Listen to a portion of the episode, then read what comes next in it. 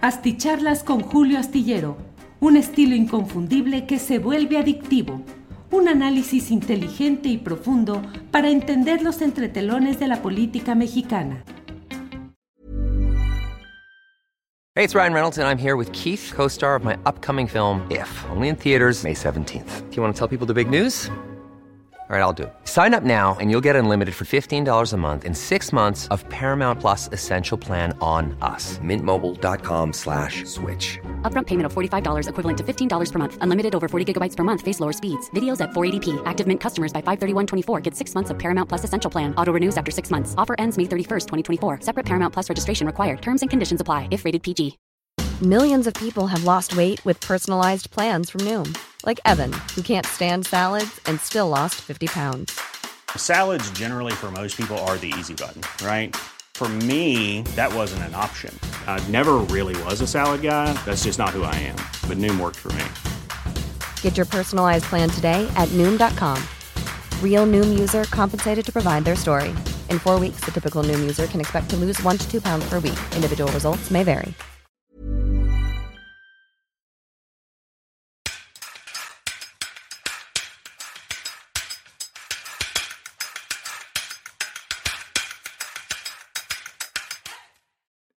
Hola, hola, buenas noches, buenas noches. Ya estamos aquí en este martes 13 de febrero de 2024. Gracias por acompañarnos en esta videocharla astillada. Eh, tenemos un análisis de los asuntos eh, políticos relevantes de estas horas y tendré una entrevista especial con Carlos Brown, que es director de conocimiento de Oxfam México, y le quiero preguntar acerca de lo que significa Carlos Slim en el escenario económico y también preguntarle ¿Qué tanto esa concentración de poder económico en una persona, en una familia, en un grupo empresarial ha significado una contención o un obstáculo decisorio para impedir que haya reformas políticas, económicas y sociales eh, importantes en nuestro país. Pero bueno, ya iremos hablando de todo ello. Gracias a Palabrareando, quien nos saluda desde Canadá. Gerardo García dice, saludos desde la ciudad de King of Prussia, Pensilvania. Un fuerte saludo para su señora esposa. Gracias, Gerardo García, muy amable. Julio Carrillo Córdoba nos envía saludos desde nuestro querido San Luis Potosí, donde esperamos andar por allá el próximo marzo. En marzo tal vez vayamos por allá eh, a San Luis Potosí. Bueno, pues ahí siempre hay mucha información. Gracias. Em, es que por aquí vi alguien que me preguntaba desde hace rato que si estaba leyendo el libro de AMLO, el de gracias, lo tengo aquí desde hace días, lo tengo aquí desde hace días, gracias, pero pues la verdad es que no he tenido tiempo de entrarle a fondo, pero ya lo tengo aquí, lo tengo aquí, precisamente aquí tengo el altero de libros que van llegando, este, lo colocamos aquí arribita. Bueno, eh, déjeme irle diciendo que se está desarrollando una especie de Mm, miren, aquí un gran consejo de Juan Cuitzeo. Dice, buenas noches, Astillerovich. No te enganches con los bots y porros. Saludos desde Cuitzeo, Michoacán. Tiene usted razón, Juan Cuitzeo. Le hago todo el caso. Desde luego, veo a Carlos Guzmán que nos envía un apoyo económico y dice, Slim, los ricos también lloran. Pues sí, pero es que primero nos han hecho llorar durante mucho tiempo y nos siguen haciendo llorar.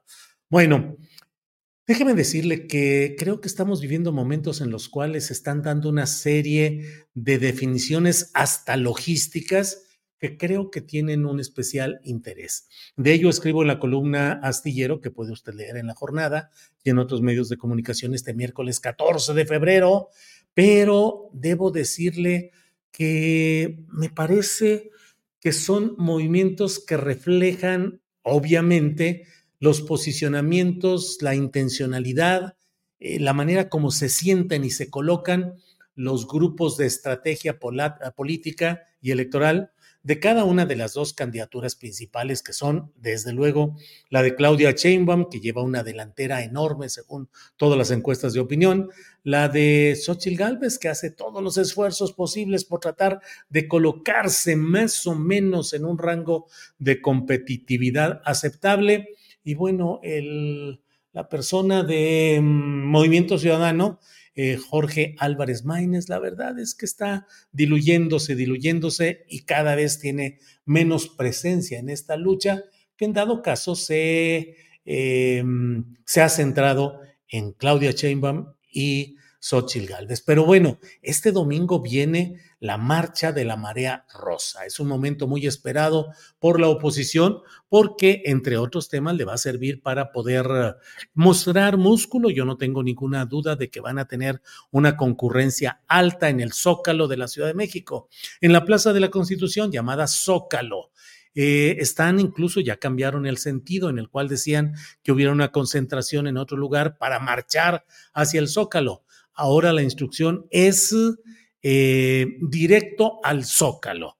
Y bueno, no tengo ninguna duda de que habrá, hay una porción importante de mexicanos que piensan de manera distinta a la 4T, al obradorismo, a Morena y sus aliados, y tienen el mayor de los derechos para expresarse, manifestarse eh, en función de lo que consideran y lo que proponen como ciudadanos hacia el futuro. Podemos tener, pues, eh, em, discusiones, análisis, controversia, eh, polémica respecto a lo que plantean y lo que digan, desde luego, sin ninguna duda. Para eso está el espacio público, la discusión, el periodismo, pero em, me parece a mí que están tejiendo esta marea rosa, que es una, es una actividad eh, de simulación y lo digo con mucha claridad, es una simulación porque obviamente quienes van ahí tienen una eh, actitud preponderante a favor de Xochil Gálvez de, y de los partidos que la están postulando. A lo mejor, si esta es una marcha eh, realmente ciudadana, una marea rosa, pues está convocada por las mismas organizaciones cuyos membretes son las que están convocando a apoyar a Xochil Gálvez. Es decir, en este paraíso de simulaciones de todos los partidos, incluyendo desde luego a Morena y sus aliados, que han llevado todo este episodio larguísimo de las corcholatas y que si se violan las reglas y no, y precampañas, intercampañas y mil cosas, cuando la realidad es que tiene que darse esa simulación porque las reglas electorales han sido restrictivas y establecen una serie de candados y de restricciones que creo que son inobservables deberían de ser en una campaña más corta, más fresca, más contundente, sin obligarlos a tantas simulaciones. En este caso viene la simulación de una marcha de la marea rosa que es contra López Obrador, contra Morena, contra la 4T, abierta, explícita, combativamente y sin embargo tienen que decir que no porque es a favor de la democracia, nada más, solo defender la democracia, defender el Estado de Derecho. Bueno, pero pues resulta que Claudia Sheinbaum decidió no dejarle el camino libre a Xochitl Gálvez y el mismo domingo, que es el día estelar para sus opositores con esta concentración en el Zócalo y además convocada, dicen los organizadores, que en 100 ciudades más, pues lo cierto es que Claudia Sheinbaum ha decidido que ese mismo día va a registrar su candidatura en, ante el Instituto Nacional Electoral y que por otra parte va a dar a conocer los principales puntos de su proyecto de nación, es decir, es la batalla por la percepción, por la opinión pública, por los medios de información, no dejar la plaza solo para Xochitl y bueno, eh, para la Marea Rosa, que en el fondo es para Xochitl, sino participar ahí. Me parece que es eh, un signo de lo que está, me parece que está haciendo una postura del equipo de Claudia Sheinbaum, que es la de ir de todas, todas, o sea, no dejar pasar mayor cosa y estar siempre eh, muy metidos en contrarrestar, en oponerse. La propia Claudio, Claudia Sheinbaum ha dicho que tienen que seguir actuando como si no llevaran la enorme ventaja que hasta ahora registra la demoscopía. Pero mm, no solo eso, me ha llamado la atención la manera como se ha decidido eh, Xochitl Gálvez a no realizar su inicio de campaña formal en la Ciudad de México, como lo había anunciado originalmente la propia Claudia Sheinbaum. Eh, perdón, la propia Xochitl Galvez. Xochitl había dicho que iba a hacer su arranque de campaña en la Ciudad de México y me parecía lo más natural porque finalmente pues es pelear en la misma plaza mmm, por eh, el inicio de un proceso que tiene como caja de resonancia la Ciudad de México. Claudia Sheinbaum ya tiene todo organizado, preparado para esa concentración del próximo 1 de marzo, pero por otra parte, Xochitl Gálvez dijo que por prudencia y para no generar contratiempos, así lo dijo, para no generar contratiempos, decidió mejor irse a Guanajuato. Usted lo sabe, Guanajuato, junto con Baja California, eh, fueron los estados que cedió el prismo salinista desde la llegada de Carlos Salinas, cuando la cúpula panista encabezada por uh, Diego Fernández de Ceballos y Luis H. Álvarez negociaron con Carlos Salinas bajo la cantaleta de decir que eh, no había ganado las elecciones, que no había legitimidad de origen, pero imagínense nomás, señor Salinas de Gortari, usted no es legítimo de origen, pero ¿qué cree? Se puede legitimar de facto. Se puede legitimar si usted va haciendo algunas cosas de las que nosotros le proponemos y entonces podemos ir avanzando. Ah, perfecto. Y entonces a partir de ahí se dio esa colusión, esa complicidad entre el panismo negociador, que no era el de Maquio Cloutier, que Maquio era de frente y era directo, y los otros que fueron arreglando y fueron jugando eh, a la par de Salinas de Gortari. Eh, a partir de entonces, entre otros temas, se dio eh, la sesión de Baja California para Ernesto Rufo y de eh, Guanajuato, donde se empezó una larga carrera política que aún no termina y donde el PAN sigue plenamente instalado.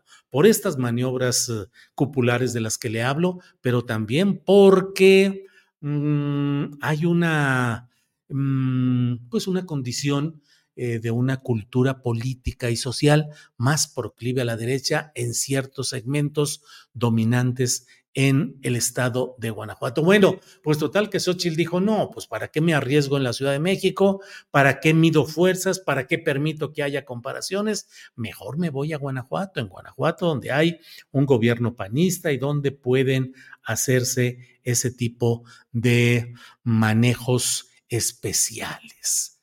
Pero lo planteo en la columna astillero, la pregunta, pues ¿a cuántos estados va a poder buscar refugio?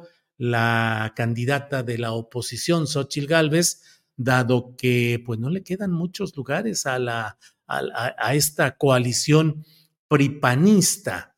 Les quedan muy pocos lugares y en cambio, eh, si a contienda por estados y sus estructuras de poder y sus capacidades de movilización, de activismo, de todo ello, pues la verdad es que Morena y sus aliados tienen 24 gobiernos estatales con sus estructuras de poder, con una capacidad de movilización.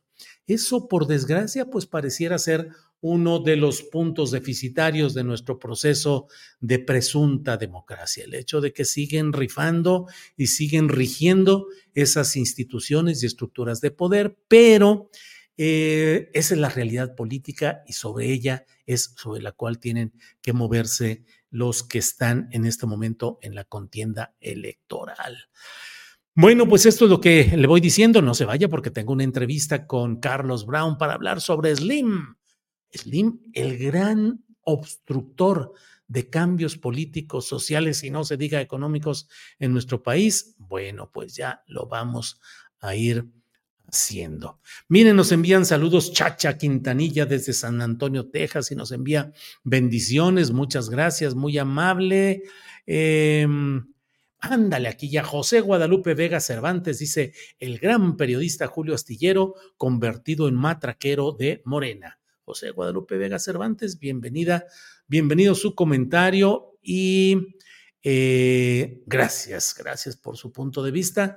Este es un espacio de opinión, el de la videocharla astillada. Aquí doy mi punto de vista, mi opinión y esta es mi opinión, siempre ha sido de izquierda. Yo no puedo estar con un proyecto de derecha, yo no puedo estar con un proyecto encabezado por Xochitl Gálvez y por toda esa panda. ¿Por qué le decimos panda? Eh, decimos esa panda de personas eh, pripanistas que francamente de pensar que regresen al poder, híjole, que está mal Morena, que tiene una bola de saltimbanquis, de eh, chapulines y de personajes oscuros y que hay muchos pendientes en el proceso de reconstrucción del país, sí, y que hay puntos en los que tenemos que insistir, sí, pero de ello a que yo en un espacio de opinión mía vaya a hablar de lo que forzadamente de tratar de decir para parecer eh, mm, objetivo, entre comillas, imparcial, entre comillas. Uy, ya me imagino echándole porras a quién. A Felipe Calderón, a Genaro García Luna, a Javier Lozano, a Alito Moreno, a Marquito Cortés, a los chuchos, a quienes si los he criticado siempre, constantemente. Claro, si hacen algo que merezca una reflexión seria sobre lo que están haciendo, la haremos con todo cuidado. Pero a estas alturas del partido, y vaya que es del partido en su parte final, creo que es correcto señalar lo que corresponde desde el enfoque que cada cual, cada uno de nosotros tenemos. Bueno, vamos adelante. Eh, muchas gracias.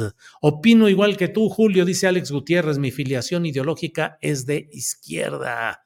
Julián Falcón dice, pues yo no veo la matraca por ningún lado. Bueno. Pues esto es lo que tenemos hoy en esta parte de lo que corresponde a lo cotidiano de la política. Vamos a seguir adelante. Antonio Villegas me dice tu opinión del arranque de campaña del PRIAN en Guanajuato. Ya lo acabo de decir minutos atrás, Antonio Villegas, y ahí vamos adelante. Bueno, pues vamos enseguida a esta entrevista y eh, vamos a escuchar lo que corresponde a este análisis necesario sobre Carlos Slim, su riqueza, lo que significa, lo que entorpece o lo que ayuda. Adelante, por favor. Hey, it's Ryan Reynolds, and I'm here with Keith, co star of my upcoming film, If, only in theaters, May 17th. Do you want to tell people the big news? All right, I'll do it. Sign up now and you'll get unlimited for $15 a month in six months of Paramount Plus Essential Plan on us. Mintmobile.com slash switch. Upfront payment of $45 equivalent to $15 per month. Unlimited over 40 gigabytes per month. Face lower speeds. Videos at 480p. Active Mint customers by 531.24 get six months of Paramount Plus Essential Plan. Auto renews after six months. Offer ends May 31st, 2024. Separate Paramount Plus registration required. Terms and conditions apply if rated PG. Millions of people have lost weight with personalized plans from Noom. Like Evan, who can't stand salads and still lost 50 pounds. Salads generally for most people are the easy button, right? For me, that wasn't an option. I never really was a salad guy. That's just not who I am. But Noom worked for me. Get your personalized plan today at Noom.com. Real Noom user compensated to provide their story. In four weeks, the typical Noom user can expect to lose one to two pounds per week. Individual results may vary.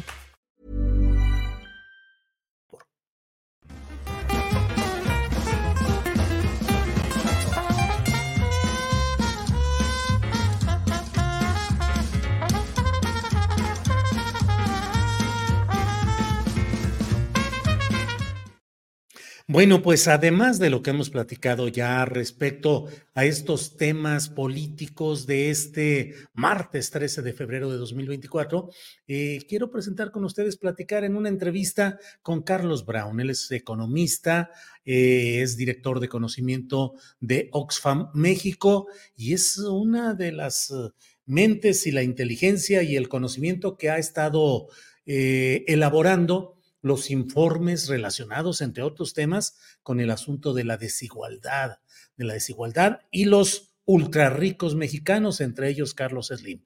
Así es que saludo con mucho gusto a Carlos Brown. Carlos, buenas noches. Buenas noches, Julio. Gracias por tus generosísimas palabras, la verdad.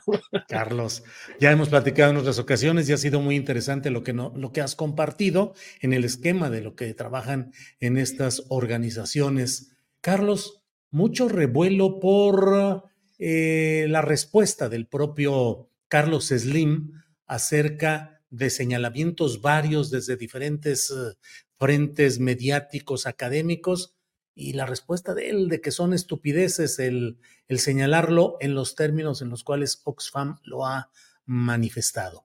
Hoy tuvimos una entrevista con la directora ejecutiva de Oxfam México, pero te quiero pedir, Carlos, que nos digas cuál es el contexto, qué es, qué significa Carlos Slim en el concepto de la desigualdad mexicana.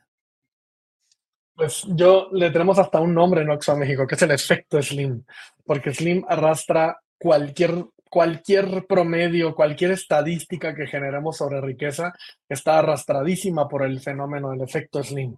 ¿Por qué? Porque es un caso muy particular. Slim no es solamente el hombre más rico de México, es el hombre más rico de América Latina y el Caribe. Estamos hablando de que es una, eh, su fortuna, solamente su fortuna son 4.5 de cada 100 pesos de riqueza nacional en nuestro país. Un poco para poner en perspectiva, yo, a mí me gusta mucho hacer la comparación con el caso brasileño. Brasil es otro país que es conocido globalmente por ser un país de extremas desigualdades, solamente que la mesa de los mil millonarios, de los ultra ricos brasileños, se ve muy distinta a la mesa mexicana. La mesa mexicana tiene 14 personas, donde Carlos Slim se lleva como 55 de cada 100, 100 pesos de la mesa nada más de los ultra ricos mexicanos. Es un, es cuadrote si lo viéramos en una gráfica, así como está en la gráfica del informe que publicamos. Y en Brasil tenemos a 58 ultra ricos. Ojo, la economía brasileña es más grande que la mexicana, pero las fortunas que están concentradas en los ultra ricos, en las personas que tienen fortunas de arriba de mil millones de dólares, son 58. 14 en México, 58 en Brasil. Pero quien más tiene, que se llama Vicky Zafra y su familia, tienen alrededor de 18 mil millones de dólares. Es decir, mm, mm, Slim tiene más de cinco veces lo que la persona más rica en Brasil.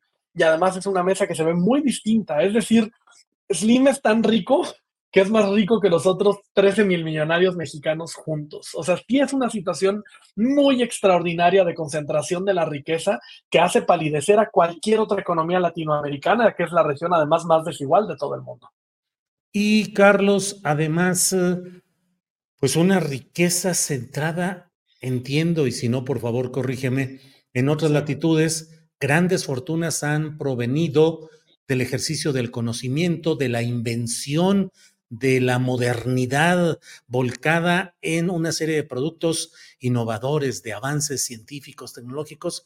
Y aquí en el caso de Slim y de otros multimillonarios mexicanos, pues más bien parecieran atadas a los entendimientos con las burocracias, con los poderes, con los altos eh, políticos. ¿Va por ahí el asunto, Carlos?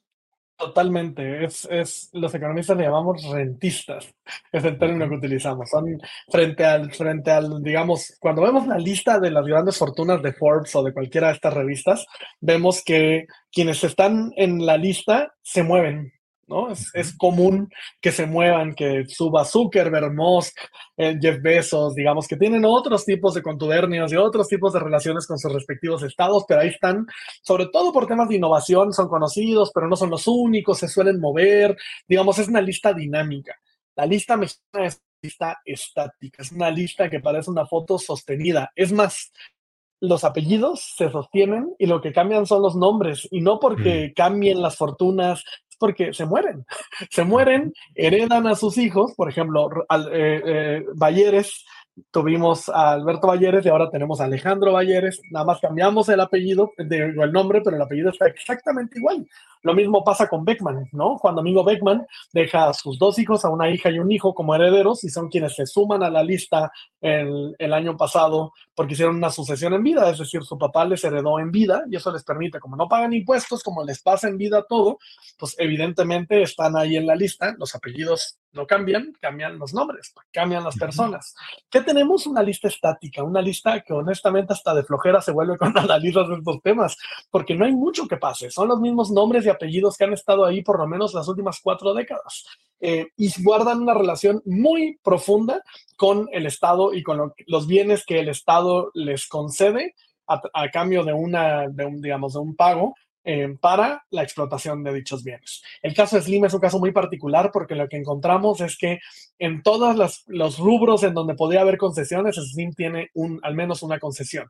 ¿no? Slim sí se aprovecha de todas las concesiones que establece la constitución política de nuestro país y de los otros, al menos, digamos, en conjunto, 11 de los 14 de, de esta lista se benefician directamente de una concesión. Digamos, de las otras tres tenemos nuestras reservas porque, digamos, es de manera indirecta a través de, no sé, las concesiones de agua, ¿no? Pensando en quienes producen tequila, por poner un ejemplo, que requiere muchísima agua. En fin, es una relación indirecta, pero directamente 11 de las 14 se benefician, se beneficiaron de las privatizaciones de los 90 y 2000 y se siguen beneficiando a través de las concesiones del espectro radioeléctrico, de las televisoras, ¿saben? De las empresas de telefonía móvil y, y fija, de, digamos, todas estas concesiones de la minería, ¿no? Por ahí ponemos un caso muy particular del cuadro, en un cuadro en el informe del monopolio de la desigualdad, sobre el caso de la minería. El 80% de la actividad minera está en tres empresas que pertenecen a dos personas, ¿no? Tienen nombre y apellido y son parte de esta lista de ultra ricos mexicanos. Es decir, es estática, no se mueve, pero además lo que es más importante, y como bien lo dijimos, tiene que ver con la relación cercana, esta relación de conveniencia con el poder político que han sostenido históricamente. Carlos, eh, a lo mejor es una consideración demasiado simplista, no sé si incluso pamfletaria, pues, pero bueno, hay una percepción en la cual se hace una ecuación en la cual se puede decir tanta pobreza en México es a la vez el sustento y la base de una riqueza unipersonal de Slim en parte, digamos, hay, algo de razón en eso, porque quienes, quienes desafían esta agenda que promovemos, que dice que la igualdad es el futuro, quienes suelen desafiar esta agenda nos dicen siempre, no, no, no, no es un tema de desigualdad, es un tema de pobreza. Y lo que decimos desde Oxfam México es que no es uno o el otro, son los dos. Es la pobreza, sí, pero también es la desigualdad que tiene como uno, digamos, la pobreza tiene como uno de sus orígenes a las desigualdades en nuestro país. Entonces, sí, de manera, digamos, es, es, cada vez más notoria y hay un canal en el que no resulta tan evidente, pero es el que ponemos en el informe como, como punto de prueba que es lo que pagamos por los bienes y servicios que consumimos en el día a día, en nuestra telefonía celular, digamos, porque incluso si, si estuvieras con la compañía del de enfrente, dado que Carlos Slim es preponderante, él decía 30%, no hay manera de que sea 30%, es mucho más, por eso es preponderante, es decir, es quien tiene un dominio del mercado de telefonía celular. Eh, incluso si estás con la compañía de la, de la competencia, digamos, que, que, está enfrente, cualquiera de las empresas que estén ahí, casi todas, si no es que todas, le rentan la infraestructura a Carlos Slim. Él es dueño de buena parte de la infraestructura de telefonía en nuestro país. Entonces, ¿qué pasa? Quizá están compitiendo aquí abajo, pero en realidad el dinero se está yendo siempre a la misma persona. Y una de las cosas que mostramos en el informe es que justo después del choque de precios que hubo en septiembre, entre septiembre del 21 y septiembre del 22, la, quien más se benefició de ese periodo inflacionario, todo mundo va a recordar ese periodo inflacionario que acabamos de vivir entre el 21 y el 22, quienes más se beneficiaron, 6 de cada 10 puntos de aumento de la inflación, vamos a llamarle de manera coloquial, viene, ese vino hacia las ganancias de las empresas. Ojo, no la MIPYME, porque esto no es un tema de la pequeña empresa que está intentando salir adelante, es de quienes fijan los precios de las MIPYMES, ¿no? Pensemos en un abarrote. los productos que se venden en el abarrote no los fijan las MIPYMES, los fija la empresa que le vende los productos a esos abarrotes. Entonces, seis de cada diez puntos, digamos, de la inflación que vimos durante ese periodo se fueron sobre todo a las empresas. Es decir, ¿qué, qué nos dice ese mensaje? que cuando hubo un momento extraordinario con choques económicos globales, ¿no? Esta explicación de que vino de afuera, las empresas se aprovecharon de la emergencia que había surgido de la crisis de costo de vida para aumentar los precios. Ese es un canal a través del cual se beneficia Carlos Slim y compañía, el resto de los millonarios, pero sobre todo él, que impacta directamente en la vida de las personas, en los bolsillos de las personas. Y así podemos ir rascando y un poco lo que vamos a encontrar es que sí, la pobreza en México tiene una causa muy importante en las desigualdades que se han sostenido en nuestro país. Carlos, te agradezco mucho esta posibilidad de repasar este tema eh, polémico en estos momentos, pero persistente a lo largo de décadas. Cierro solo preguntándote, tanto poder económico concentrado en ciertas empresas, en cierta persona, en cierta familia, pues implica al mismo tiempo una contención o un impedimento para cambios políticos y sociales que afecten esa concentración de riqueza. Totalmente, y está documentado, ¿eh? Esto no viene de la suposición, viene de la evidencia. Muchas de las reformas que se han intentado avanzar en política económica en nuestro país tienen que ver con el impedimento, el bloqueo que han puesto los, históricamente las élites, las élites económicas en nuestro país para bloquear. Pongo un ejemplo muy sencillo que parece increíble, pero es hace 60 años, hace 63 años, se intentó hacer una reforma fiscal y cuando lees el informe que le encargaron un economista, a un economista muy reconocido, Nicolás Caldor, el informe pareciera que fuera hoy. Es un poco lo lees y te das cuenta que es una lectura, digamos, un contexto casi idéntico al contexto actual, porque esto ha sido persistente. Por lo menos los últimos 100 años ha habido bloqueos de lo que, de lo que la doctora Mónica Hunda, una gran investigadora en estos temas, llama la alianza conservadora. Se generó una alianza que buscaba la estabilidad política en nuestro país. Ojo, esta conversación, digamos, la conversación, pareciera una conversación de, ah, es solo el poder económico, pero en realidad es la conversación de nuestro futuro democrático. Veámonos en los espejos del resto del continente. Esta es la conversación que destraba otras conversaciones sobre lo democrático, el futuro de la democracia en nuestras sociedades. Hay una autora, Clara Matei, que lo dice muy clarito, quien pavimentó el camino al fascismo fue la austeridad económica. Fueron este tipo de decisiones que concentraron en unas pocas manos, eh, digamos, el poder económico, que permitieron el auge de los movimientos autoritarios. Algo muy parecido estamos viendo en Argentina, incluso en la discusión de la ley omnibus en Argentina, citaron nuestro informe de este informe de monopolio de la desigualdad diciendo, vean lo que le pasó a México con las privatizaciones hace 40 años. Digamos, la discusión de la oposición se, se, fundamentó en nuestro informe y esto es algo que a mí me, es de mis grandes logros de vida, porque lo que dijeron fue, ahí está el espejo, ¿no? Hace 40 años México lo hizo y ¿qué pasó? Se concentró en muy pocas manos. En Argentina hoy está esa discusión sobre las privatizaciones y lo que están diciendo es, no, privaticemos porque todo el mundo se va a beneficiar. No es cierto, se benefician unos pocos. Y ese poder económico, esa concentración del poder económico se vuelve poder político que les permite influir en nuestras conversaciones, hacer conferencias de prensa de tres horas y media o cuatro horas que todo el mundo les pone atención, es decir, les da poder. Esta es una conversación no solamente de la riqueza, es una conversación sobre el poder en nuestra sociedad y por eso es tan importante empujar esas reformas, esas decisiones distintas que reduzcan ese poder, esa influencia de las personas más ricas en nuestra sociedad. Hay que hablar de una reforma fiscal progresiva y profunda porque ya no queda de otra, pero además tiene que ser una reforma fiscal ya. Tenemos esta ventana de oportunidad de un año de la nueva administración para hacerlo. Esa es la primera gran decisión que tenemos que tomar en nuestro país y que va sí o sí la reforma va, solamente es o tenemos una reforma que sigue cobrándole a los de siempre o empezamos a cobrarles a quienes deberían estar pagando en nuestra sociedad. Pues Carlos Brown, como siempre, mucho gusto de poder platicar contigo y siempre nos quedamos con el deseo de algo más, pero ya tendremos otra oportunidad de retomar comunicación para estos análisis. Yo te agradezco mucho que seas tan amable y nos hayas acompañado en esta noche de martes. Carlos Brown. A ti, muchísimas gracias por el espacio y les invito a consultar el informe en oxfamexico.org. Gracias, Carlos. Hasta pronto.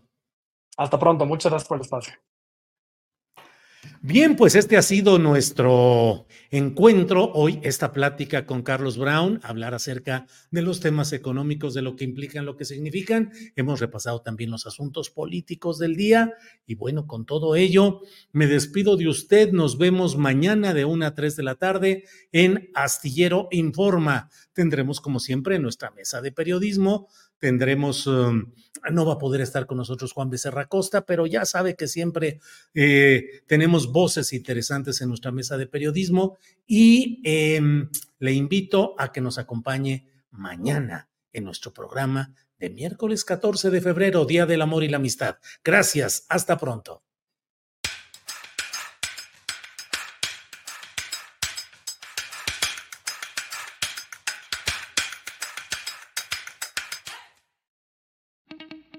Para que te enteres de las nuevas asticharlas, suscríbete y dale follow en Apple, Spotify, Amazon Music, Google o donde sea que escuches podcast.